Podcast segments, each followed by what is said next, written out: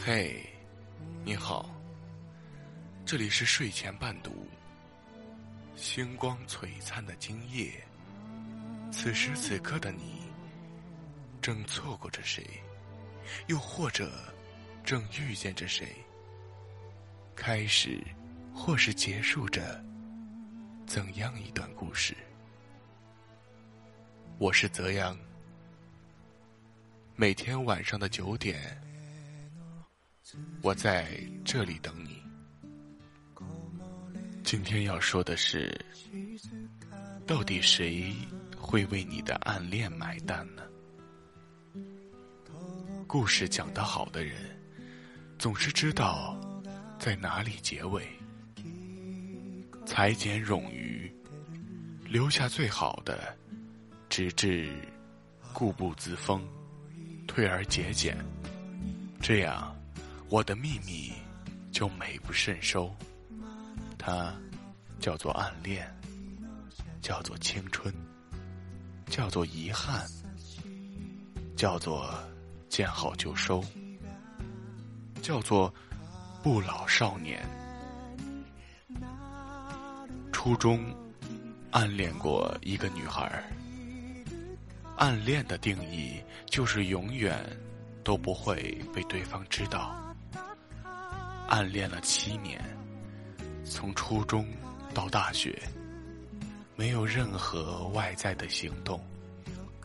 许多次不经意的街角邂逅，相遇相识后，却不知道如何相知。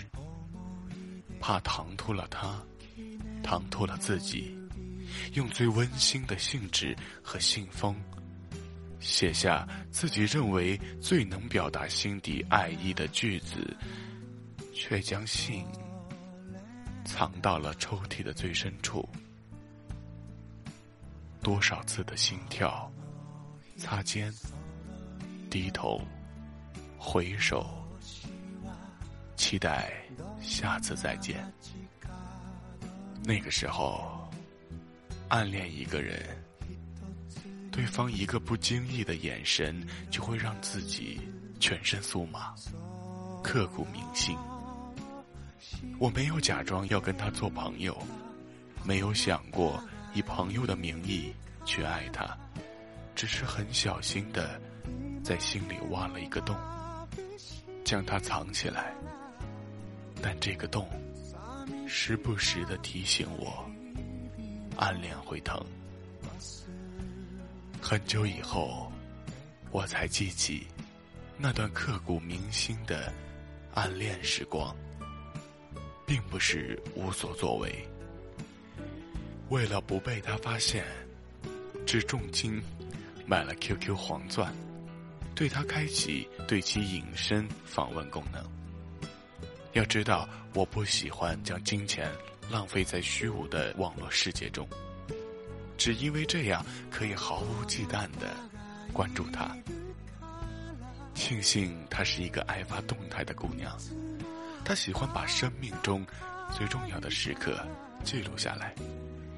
从那个年代最流行的 QQ 空间到后来的微信朋友圈，看得出她每段时间的生活状态。在我仅主人可见的日志里记录着她每一个。也许连他都记不起来的故事，记录了七年的故事，结束在大一，他身边多了个陪他大笑的男孩子。回看那些仅主人可见关于他的故事，才觉得自己竟然坚持了七年。暗恋的方式各种各样，结局也因人而异。而我选择删掉那些日志，不去打扰。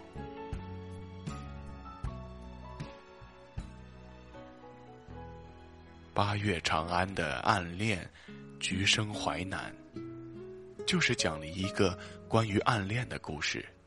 故事里那场暗恋的时间太漫长，长到足以唤醒每个。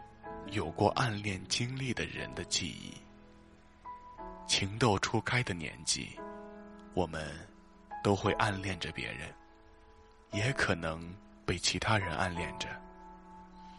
然而，剧情常常会出现反转，暗恋别人的我也会被暗恋，暗恋我的是另一个他。他是我高中同学，也是至今为止唯一交过的异性朋友。在我眼里，男女之间根本不存在纯友谊，他除外。网吧通宵打游戏，一起在路边啃猪蹄，拖着来例假的身子陪我蹦极，爱拍照，风里来雨里去。常年一袭宽硕的外套，留着李宇春版的爆炸头，活脱脱一个第三种性别的人。大学，我们在一所城市，一个最南，一个最北。他常常坐两个小时的公交，来我们学校啃猪蹄，因为学校旁边有一个公园。每次过来。都要拉着我去公园陪他拍风景，好哥们嘛，当然随叫随到。大学毕业后，他去了一家杂志社当摄影编辑，边旅行边摄影，边写文字，这是他最理想的工作，工资。足够他挥霍到而立之年。毕业一年后，再见到他，长发垂肩，穿一袭波西米亚长裙，微微翘起的胸部和臀部恰到好处，就连说话声音都变得柔软。我承认，有点被惊艳到。他送我一本相册，上面是我从高中。到大学，所有跟他在一起时候的照片，有的是合影，有的是他偷拍。许多场景我都忘了是在哪里。他详细的在照片下面附上了文字。相册是我们分开后回家看的。最后一页夹着一张漂亮的信纸。翻开之后。看到他清秀的字迹，我爱你，从刚认识到现在，因为你，我喜欢上拍照，不顾父母反对，跟你在一个城市上大学。以前我不敢奢望你会喜欢我，现在也没有这么大的野心。我希望你知道，我不是第三种性别。顿时，他让我心疼。让我想要保护，让我忘记他第三种性别的曾经。这场暗恋让他变得更加优秀。虽然在他变美变漂亮之后，跟他在一起有点不能够证明我对他的真心。这么多年来，她是我相处过唯一一个没有断绝来往的女性朋友。谁会拒绝温柔了岁月的女子呢？起码现在，我不想负每一个用心暗恋的人。所以，暗恋其实是一场顾影自怜，是一段空白中的读物。那些年少的时光，因为这种单恋而变得丰富多彩。岁月。也那般温柔。蓦然回首，当初的爱人，已不是当年让我们魂牵梦萦的他。那份羞涩和单纯，也终究被时间埋葬。真的暗恋一个人，是希望对方过得幸福，所以愿意放弃一切，包括暗恋着的他。有人说，暗恋是最好的，因为你永远不会失恋。对方一个微笑，可以高兴很久；一句话，可以记住一辈子。